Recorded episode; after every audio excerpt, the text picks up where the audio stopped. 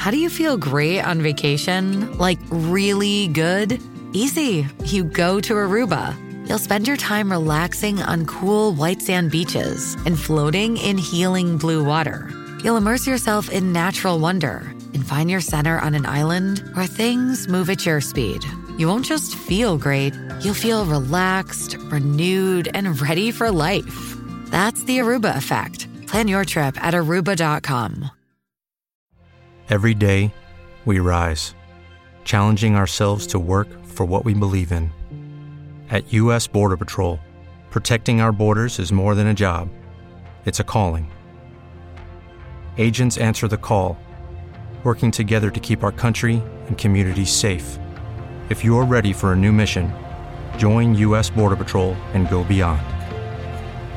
Learn more at cbp.gov/careers.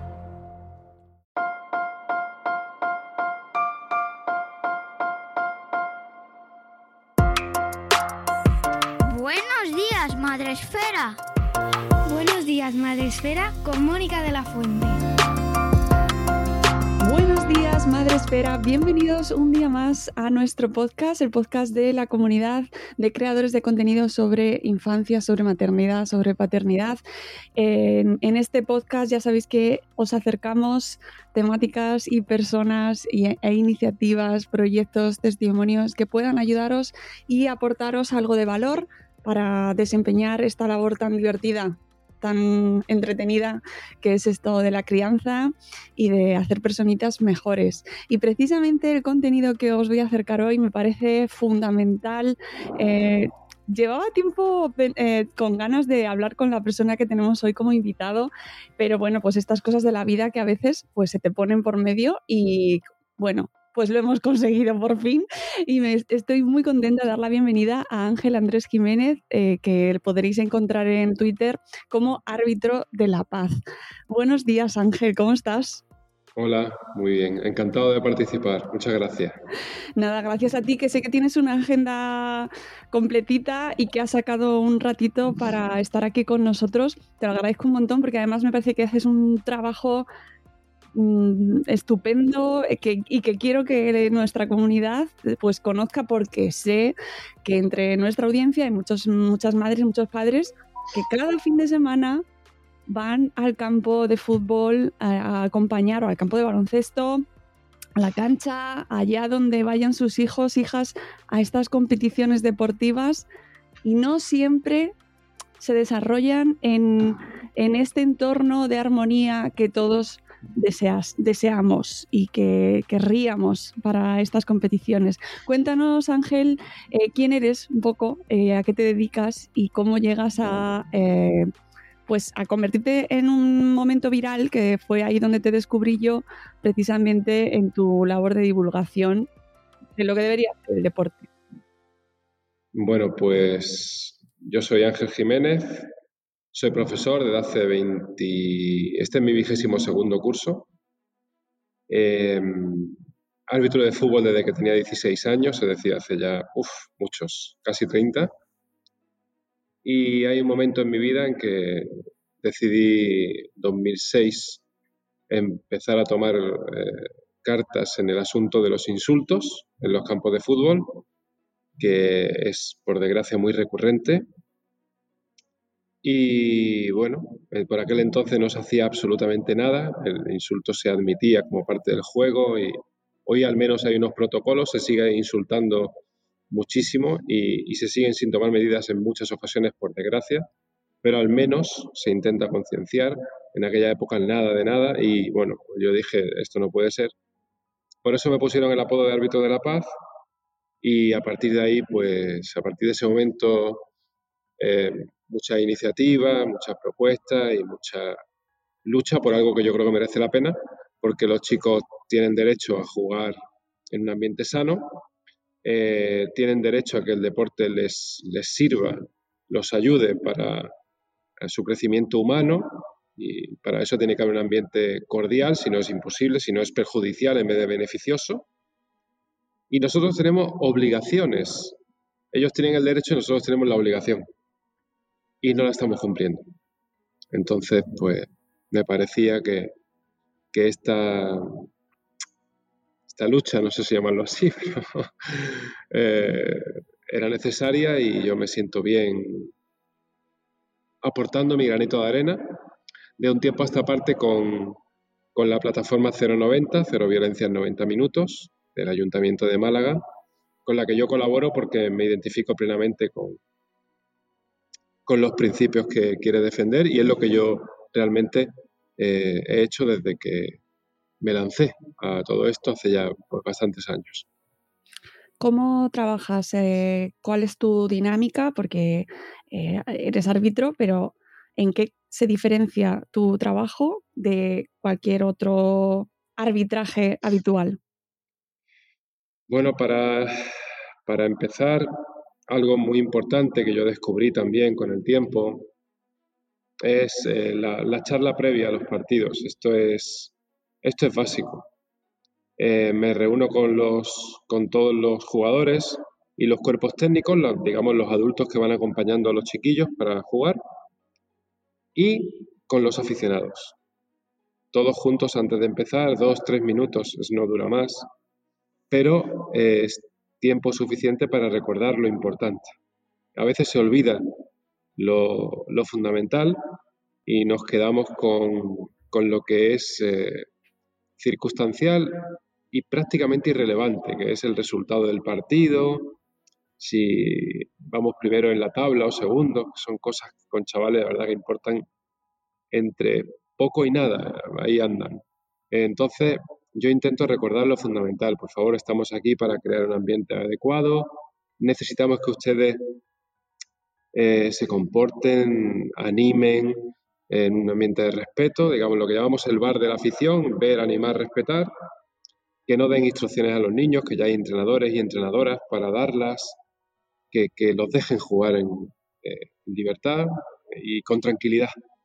Eh, no atosiguen, eh, ustedes tienen un papel decisivo, los necesitamos a ustedes. Y de esa manera se dan cuenta de, algo que es, que es real, que es su importancia, pero que esa importancia se puede convertir en, nociva si no, la, si no la usan adecuadamente, si no se comportan como, como esperamos. Y bueno, yo les hablo ahí también de, del error, que es parte del juego, que lo acepten, que el hábito se equivoca, pero no es queriendo, que yo llevo muchos años en esto y nunca he querido fallar, pero fallo. Pero falla todo el mundo. Fallan los niños, goles cantados, fallan eh, los entrenadores, fallan los directivos, fallan los padres, las madres, y falla todo el mundo aquí porque esto es parte de nuestra naturaleza. Y le digo también que es importante que conduzcamos a los niños en valores más allá del respeto, que es decisivo, es condición sine qua non, esto es básico, que, bueno, la, honestidad, por ejemplo, que está tan perdida en el fútbol, por desgracia, muchas ganas de, ganar de cualquier manera, eh, engañar al árbitro constantemente, pedir un saque de banda que sabes que no es para ti, reclamar una tarjeta cuando sabes que no te ha tocado. Son cosas que digo, no podemos llevar a los niños por esta línea porque ellos merecen que les inculquemos los mejores valores y claro, ver que les pedimos que se comporten adecuadamente y que sean honestos en otros ámbitos de la vida y en el fútbol no, eh, eh, es una contradicción enorme para ellos, no, no, lo pueden eh, procesar, porque es que además es que no se puede procesar, es que no tiene sentido. Claro. Entonces les digo, por favor, los ayudemos con ayudemos a los niños a ver que la trampa no sirve, que no es buena, que es bonito ayudar al árbitro y les pido el bar de la honestidad. Para mí también es un descubrimiento extraordinario y es que si yo me equivoco, por favor que me lo diga el que se beneficia, no el que se perjudica, el que se beneficia. El que sabe la verdad y en vez de callar para beneficiarse, pues que diga, árbitro, no, no, la pelota es para mi adversario porque la he tocado yo el último o porque no era falta, porque no me ha tocado, me he caído solo, cosas que ellos saben y yo puedo no ver y no pasa nada. Y entre todos hacemos justicia, de forma que todos nos sentimos parte de algo bonito. Yo he visto las caras de felicidad de los niños cuando me dicen, árbitro, la he tocado yo. Eso es maravilloso. No podemos privarlos de esa, de esa alegría. ¿Cómo va a ser lo mismo eso que eh, intentar engañar y darte la vuelta celebrando algo que sabes que es ilícito? es que no puede ser igual, es que hemos nacido para hacer el bien. O sea, cuando hacemos el mal vamos en contra de nuestra naturaleza, es la realidad. Entonces, eh, es importantísimo que, que los niños no, digamos, no los llevemos en contra de la corriente natural. Lo natural es ser sincero, respetar al otro. ¿Cómo vamos a decirle que lo bueno es lo contrario? Es que es de loco. Y como yo veo cómo reaccionan ellos en los partidos, digo, es que este es el camino correcto. Lo he comprobado, digamos, no es una teoría. Es que, aparte de que yo creo que teóricamente es cierto, pero que es que es la práctica, me ha dicho, efectivamente esto es así. Y cuando los padres escuchan esto, reflexionan, de verdad que sí. Y lo aceptan, y lo aplauden, y, lo agradecen. Porque dicen, árbitro, nosotros queremos que nuestros hijos, muchos de ellos directamente te lo dicen, queremos que tengan un buen ambiente. Pero es que normalmente, y no sabemos qué hacer. Entonces, cuando usted viene y dice esto, pues para nosotros es muy, importante. Y otros que no se lo habían planteado, ese día ya se lo plantean aparte de que es mucho más difícil perder el respeto a alguien una vez que lo has mirado a los ojos. Y esos dos o tres minutos en que nos miramos a la cara, nos ponemos cara y, digamos, tenemos un contacto entre nosotros, nos ayudan a empatizar. Es mucho más difícil que la gente se pierda el respeto una vez que ya se ha mirado a los ojos, mucho más. Entonces, bueno, todo esto me lleva a seguir esta línea y la experiencia me dice que es el camino correcto.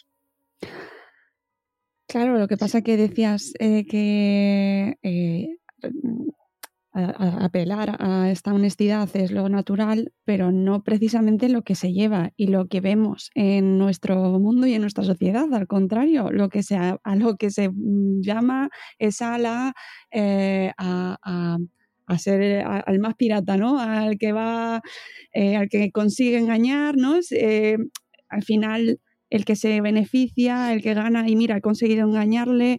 Eh, y la propia sociedad es la que te empuja. De hecho, cuando se intenta luchar contra eso, se te califica de, pues, eres tonto, eh, mm, o sea, mm, va contra la propia persona que intenta hacer eso. ¿Cómo lo, lo, incentivamos y cómo luchamos contra eh, esa tendencia general que se ve en todas las escalas del deporte, incluso en las superiores, que deberían ser espejo absoluto para, y modelo absoluto para los niños. Sí, estoy de acuerdo en todo lo que has dicho. Es cierto, tenemos que remar contra una corriente que es muchas veces deplorable. Y es una corriente generada desde las alturas, desde las alturas más mediáticas y las que tienen más seguidores, más repercusión. Eso es cierto. Completamente cierto. También lo digo en, las charlas, digo, muchas veces en la tele vemos lo contrario, pero es mentira. Lo que vemos es mentira. Y les digo a los padres, sé que es difícil luchar contra todo eso, pero nosotros no podemos caer en eso. Ustedes son los primeros referentes de estos niños, los primeros. Los deportistas de élites tienen una repercusión extraordinaria, pero no están por encima de los padres. Entonces, de los padres y de las madres, obviamente. Faltaría más. Entonces, eh, ustedes no pueden rendirse ante esto. Nosotros tenemos que darles otra perspectiva. La merecen, la necesitan. Como decía antes, tienen derecho. Entonces, no podemos resignarnos. Es que como lo de arriba está eh, putrefacto en muchos casos, pues nos dejamos llevar. No, no, no, no, no, no vamos a mostrarle otra manera de concebir el deporte y la vida en general y nuestras relaciones, eh, una manera mucho más sana y como les digo a los niños, probad lo que os va a gustar. Vosotros probadlo y luego me contáis. Y los que lo prueben siempre me han dicho que se sienten bien, aparte que sus caras lo dicen. Eh, en la liga del cole, los niños con los, a los que arbitro los fines de semana, a muchos de ellos los veo muy poco porque coincides con un equipo, luego con otro, luego con otro. Pero a los que tengo en el cole, yo lo llamo cole, pero en realidad mi centro, que es el Colegio Maravilla, en Benalmádena, es un cole concertado desde los 3 a los 18 años. Y mi etapa, que es secundaria y bachillerato, organizo una liga de fútbol sala en los recreos, ponemos en práctica esto, el bar de la honestidad, por ejemplo, ¿no? Y con esto tengo mucho más trato, lógicamente. Y cuando lo prueban, ellos mismos luego me lo dicen. Hay mucha confianza, muchos días, muchos años juntos. Y, profe, está chulo decir la verdad. Yo, pues claro. Yo te dije que lo probaras. Pero esos mismos niños luego te pueden contar que sus entrenadores les dicen lo contrario. Claro. Y aquí tenemos un problema. Entonces, ¿qué podemos hacer? Seguir. Seguir y seguir y seguir y seguir. Hay un proverbio árabe, creo que es árabe, que dice, eh, es, eh, es, mejor encender una vela que maldecir la oscuridad. Bueno, poco de luz siempre viene muy bien. Suena, suena tan bien, eh, de verdad, que ojalá eh, sirviera y, yo quiero preguntarte si tú has visto evolución en todos estos años eh, que, llevas arbitrando y en todo tu trabajo, además con las iniciativas que, vas difundiendo, si, si ves evolución, si la gente lo comparte o se queda en tu partido y las experiencias con tus compañeros siguen igual. Bueno, em, yo no recuerdo el último insulto que yo escuché arbitrando yo. Esto ya es un gran logro. ¿Vale? Es un gran logro. Em, sé que tendría muchísima, infinita más repercusión y que haría mucho más bien si fuera generalizado, pero por desgracia no lo es. Hay que decirlo también, es la realidad. Yo he visto en mis partidos ejemplos de valor de la honestidad en todos. Y algunos fantásticos, que ojo, que es lo normal, pero hay que entender que es difícil que ocurra en la situación que tenemos. Niños que te digan que han hecho penalti, por ejemplo, que es el máximo castigo en fútbol. Por debajo de un gol, lo siguiente ya es un penalti. Entonces, eso es extraordinario. Pero si fueran todos los partidos, sería mucho mejor, claro. ¿Qué pasa? Que cuando yo he propuesto estas cosas a, mis superiores, federaciones, comités de árbitros, me han dicho que no. Nunca me han apoyado en nada. Entonces, claro, es difícil. Yo les he dicho, mira, que podemos hacer un bien magnífico. Que estos son dos, tres minutos, que no es tiempo, que es que esto es irrelevante. Es muy necesario, vamos a caminar todos en esta línea. No. Y pues claro, buscar árbitros que lo hagan por sí mismos, como yo, eh, hay que seguir intentándolo y alguno que otro sale. Pero sin que te lo digan desde arriba, es complicado que surja de dentro, que te venga de dentro. Pero vamos a seguir, ¿eh? Hombre, siempre. Eh, yo siento sacar el tema porque sé que es un momento complicado, pero es que, que sepas que ayer lo hablaba con mi santo, que tenía tu entrevista hoy y me decía, pregúntale por el tema del momento. Y yo, ostras, pues la verdad es que el pobre no, no, o sea, ¿qué culpa tendrá? Pero te tengo que preguntar porque precisamente eh, creo que afecta de una manera terrible a la honestidad y a, la, a algo a lo que apelas tú directamente, que es el prestigio de los árbitros, ¿no? Toda la, la, cuestión que estamos teniendo ahora en los medios de comunicación, con la polémica sobre eh, el arbitraje en la liga. Sí, sí, eh, esto viene protagonizado por un señor que se apellida Enríquez Negreira, que fue árbitro en primera división mucho tiempo, un árbitro muy importante, y que luego fue vicepresidente del comité de árbitros, es decir, la el segundo de abordo eh, eh, en la pirámide arbitral de dirigentes. ¿no? Es un cargo importantísimo y él no hizo ningún honor a, ese cargo. Y nos ha pegado un estacazo en el corazón, realmente. ¿Y qué hay que hacer ante esto? Pues yo tengo claro, no sé lo que harán.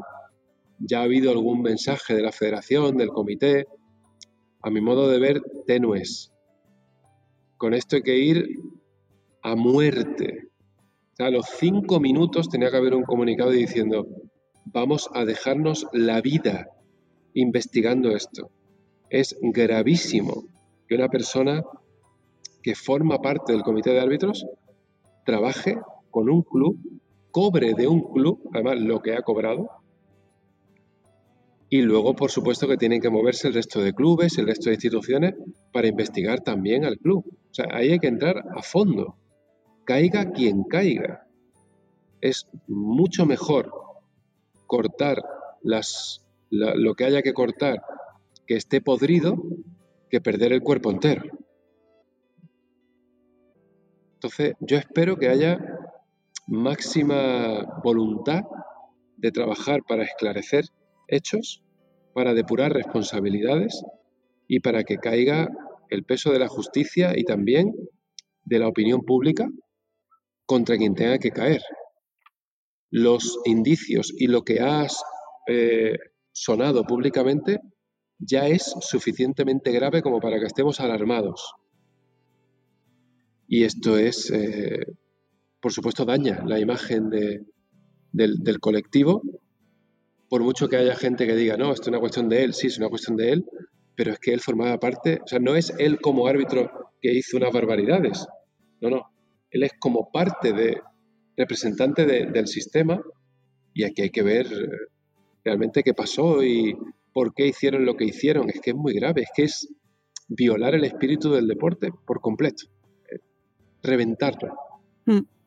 Sí, sí, y además va directamente contra, contra una figura que es el respeto al árbitro, que nos afecta ya en esto que estamos hablando, en, el nivel de, los niños, que además eh, la influencia que tiene el fútbol y la primera división es alucinante en los niños. Son espectadores de primera y lo ven todo. Y el respeto al árbitro desde los niños y desde las familias eh, va directamente comunicado con lo que se ve en medios, con lo que se oye, ¿no? O sea, yo creo que es fundamental.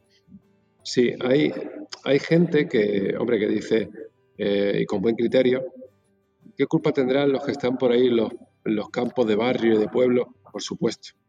Pero hay otras personas que extrapolan y dicen, si está podrido Hombre. En, lo, en lo más profesional, ¿qué no pasará en los campos de por ahí?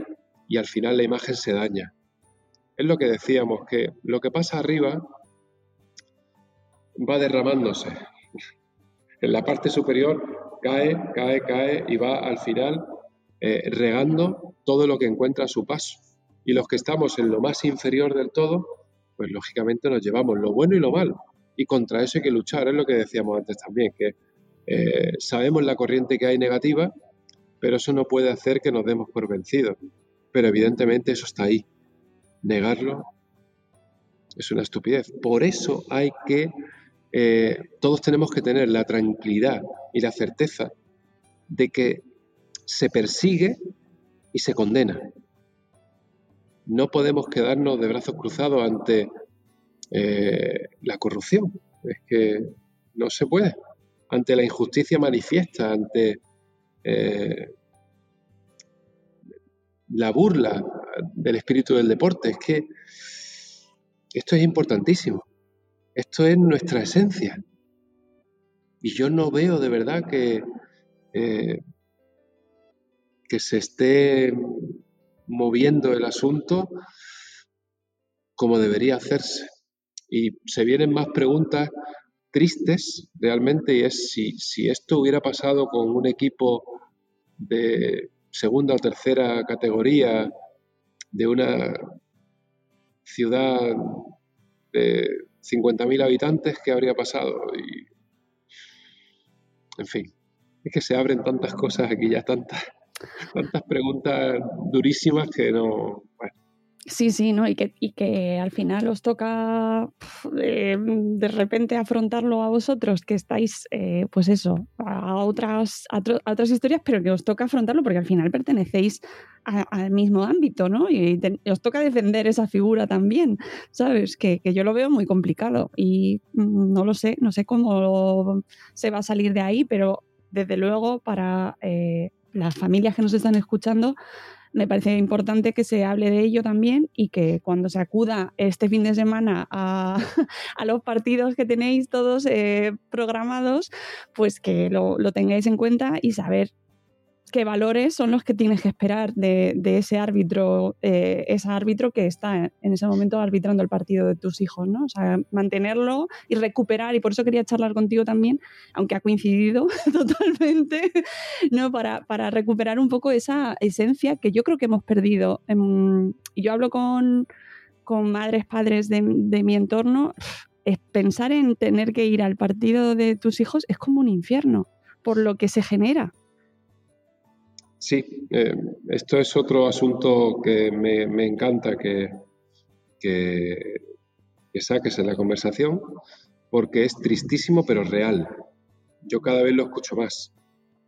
Y esto me asusta y me duele mucho porque yo estoy enamorado de este juego, de este deporte. Me gusta mucho desde que era pequeño, le tengo un gran cariño y me, me molesta enormemente que no se suele escuchar esto en otros deportes y sí en fútbol. Pero tienen razón. Es la realidad. Tienen razón. Saben que es muy probable que escuchen barbaridades y también que pueda haber eh, enfrentamientos que en otros deportes es raro ver. Y esto hay que intentar cambiarlo. Yo no quiero que mi deporte sea conocido como el menos ejemplar, el menos educativo, el más violento. Esto tenemos que cambiarlo y es el mayor reto que, tiene el fútbol. No es eh, ganar las Copas de Europa o los Mundiales o, los equipos de base, bueno, los equipos de base menos todavía, conseguir ascender a ligas nacionales de juveniles o a ganar el campeonato infantil.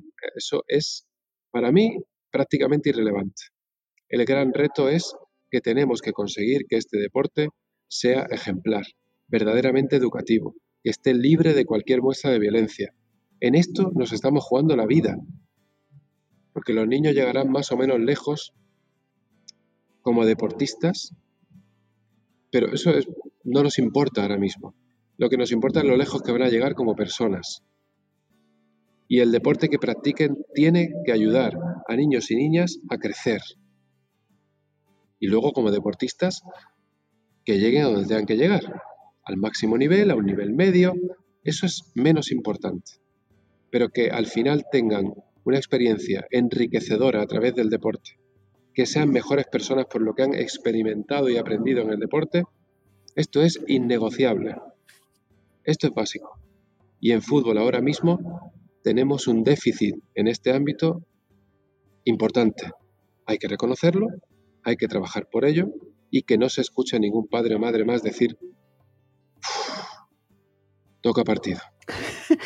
Eh, ¿Tú has pensado, seguro que sí, eh, cuáles pueden ser esos motivos por los que existe esa, ese mal ambiente, esa muchas ocasiones, no todas, ¿eh? no quiero generalizar porque habrá momentos en los que no, pero ¿por qué? ¿Qué, hay de diferente en un partido de baloncesto con, con uno de fútbol?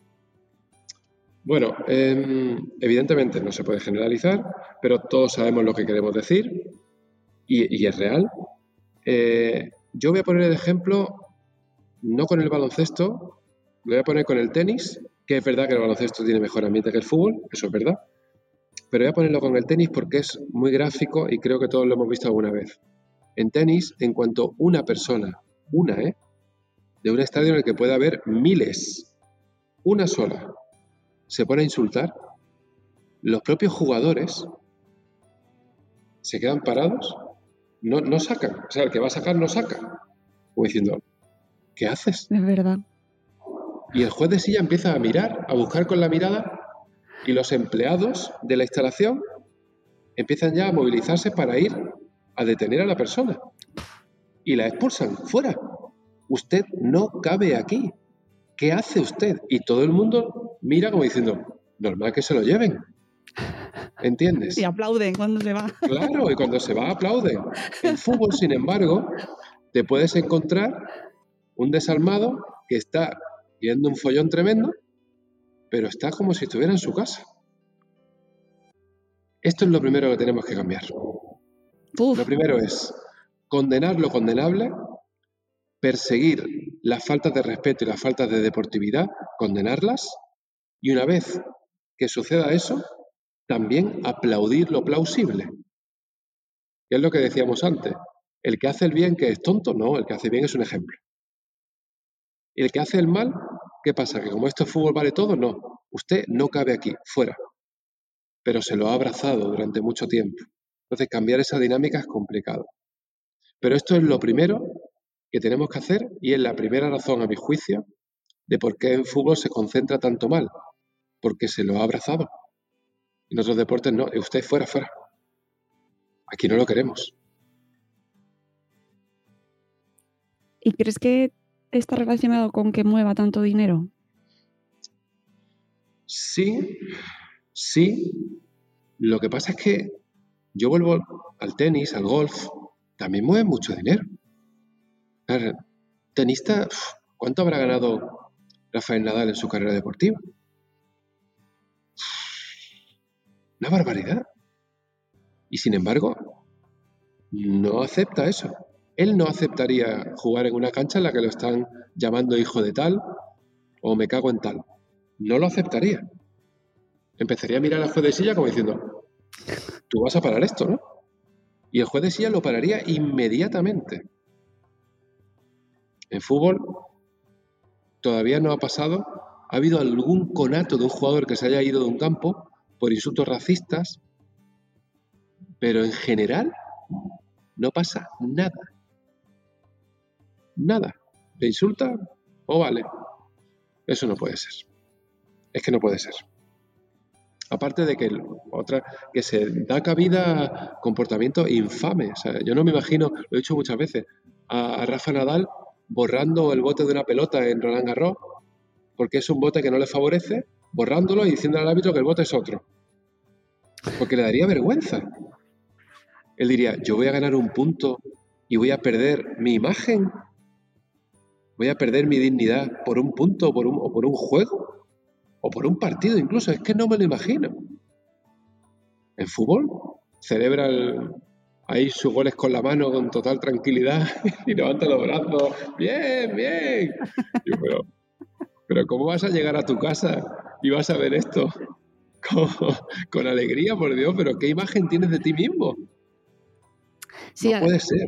Al final parece, mm, la sensación a veces es como que el fútbol eh, tiende a expulsar, o sea, en vez de a integrar, eh, expulsa a la audiencia en, a cierta o solo acoge a un tipo muy concreto de audiencia y no ahora va cambiando, ¿eh? por suerte, pero ha sido poco inclusivo, poco abierto, siempre muy, mm, muy masculino, vamos a decirlo también así, aunque las niñas también juegan al fútbol, pero, pero cada vez más. Claro, pero, pero va cambiando mucho.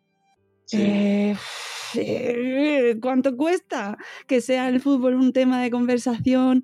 Eh, que, porque ahora, ¿dónde se habla el fútbol? Se habla en todas partes, pero es verdad que es un tema mm, que mueve unas intensidades que de otros deportes a lo mejor levantan menos. Todo eso ha expulsado de repente a gente pues que no quiere entrar en... Pues ya, es que no se habla ni de fútbol ni de política. en algunas conversaciones no se puede, ¿no? Claro, porque eso no pasa con, oye, el tenis, o por ejemplo, hablabas del tenis, badminton. Sí, sí, sí, gran deporte. A mí me encanta. Gran deporte. Carolina, gran deporte. Claro, ¿no? Solo hablamos. y ese momento, ojalá rescatar ese momento de los Juegos Olímpicos, en el que de repente nos interesamos por deportes como la escalada, ¿no? Esto, eh, la escalada, que no me acuerdo ahora cómo se llama exactamente, ¿no? Cuando, cuando ganan nuestros deportistas, o el ping-pong, o la, yo qué sé, y el, sin embargo el fútbol se convierte en un tema ya violento. Sí, esta es la dinámica que, que tenemos que cambiar, pero eh, insisto que nos hace falta tener ciertos, principios muy claros, querer abrazarlos, querer transmitirlos, saber que están por encima de la victoria. Ganar no es lo más importante. Intentar ganar sí es muy importante. Ganar puede pasar o no, pero desde luego no de cualquier manera, no a costa de perder la dignidad. A veces se puede ganar perdiendo y se puede perder ganando. Esto hay que tenerlo clarísimo y empezar desde la base con estos principios. a ver si conseguimos de esa forma eh, cambiar este deporte y devolverlo a su esencia, porque la esencia del deporte es buena, de todos. Pero nos, las hemos ido, nos la hemos ido cargando. Aquellas personas que te escuchen, que estoy convencida de que estarán encantados, encantadas, que quieran llevar a cabo alguna iniciativa parecida o seguirte o, cómo, cómo participar en esto. ¿Hay alguna manera en la que puedan participar o algún Eh, sitio bueno. al que apuntarse? ¿Dónde? La, la plataforma 090 es, es de la ciudad de Málaga, es una iniciativa de- del ayuntamiento, entonces está ceñida al ámbito local. Pero, bueno, yo he lanzado mil propuestas por internet y, a todo el que me ha preguntado, me ha escrito por redes sociales, yo lo he atendido gustosamente. Y cualquier cosa que se les ocurra en este sentido será buena. Si quieren que yo les dé alguna idea, yo se la doy, yo, yo las tengo. Y, me he ofrecido a, a echar una mano a quien haya sido y a algunas charlas o he mandado vídeos a ligas de Colombia, de Argentina, de, de Ecuador, de donde sea. Eh, entonces, yo estoy ahí, pero que seguramente lo que tienen en la cabeza y no se animan a hacer será correcto, será bueno. Si falta eh, gente que quiera meterse en el río y nadar contra la corriente. La corriente ya sabemos cuál es. Y hay gente que está cansada. Yo lo he escuchado muchas veces. Que estoy harto, que esto no sé qué. ¿Qué se podría hacer? Sí, es que esto está muy bien, pero ¿cómo me voy a poner yo a hacerlo ahora con lo que hay? No quieren señalarse. Yo les digo, señalarse por algo bueno es maravilloso. Lo malo es que te señalen por ser un asesino, un violador, pero por intentar hacer un bien, atrévete, da el paso. Que aún así, por supuesto, insisto, que cualquiera que me escriba, oye, nos ayuda, nos, nos da, nos dice, no, yo qué sé, quedas con nosotros para una charla. Claro que sí, yo lo haría como ahora estamos charlando aquí. Pero que seguramente lo que tienen en la cabeza, eso será suficiente, pero hay que hacerlo. Pues con esa llamada a la acción eh, os dejamos y te dejamos para que continúes tu jornada. Muchísimas gracias, ha sido un placer escucharte y yo invito a la audiencia a que le sigáis en Twitter y veáis eh, uno de, alguno de los muchos vídeos que tiene en- con esas charlas que de- da a las familias, a esos padres y madres que se deben quedar. Bueno, ya te, ya te conocerán muchos, pero los que no te conozcan se deben quedar alucinados un sábado a las 9 de la mañana y de repente, anda, pues es verdad. Sí, Aquí está. Uf, y, y- y cuánta responsabilidad, por favor, asumamos cuánta responsabilidad tenemos, padres, madres, de esos comportamientos, que da vergüenza, es terrible en muchas ocasiones lo que se ve, lo que se viraliza, que además lo peor es que se viraliza lo malo, siempre, siempre. Sí, y tenemos que cambiarlo. Exacto. Así que te agradezco muchísimo tu tiempo y sobre todo tu trabajo y que sigas mucho tiempo y nada, que aquí estamos para, para darle voz. Muchas gracias por la invitación. Me lo he pasado muy bien, he estado muy a gusto y espero que guste a las personas que, que lo escuchen. Y bueno, que quiera contactar conmigo ya sabe lo que tiene que hacer. Eh, yo a todo el mundo lo, lo escucho. Pues amigos, espero que os haya gustado este programa, que ha sido súper interesante, que tenía yo muchísimas ganas de hablar con él y que os invito a que le sigáis, Árbitro de la Paz, en Twitter lo podéis encontrar. Gracias a todos por escucharnos, os dejaré toda la información en las notas del programa y nos vamos, volveremos en un nuevo episodio de Buenos Días Madresfera. Adiós.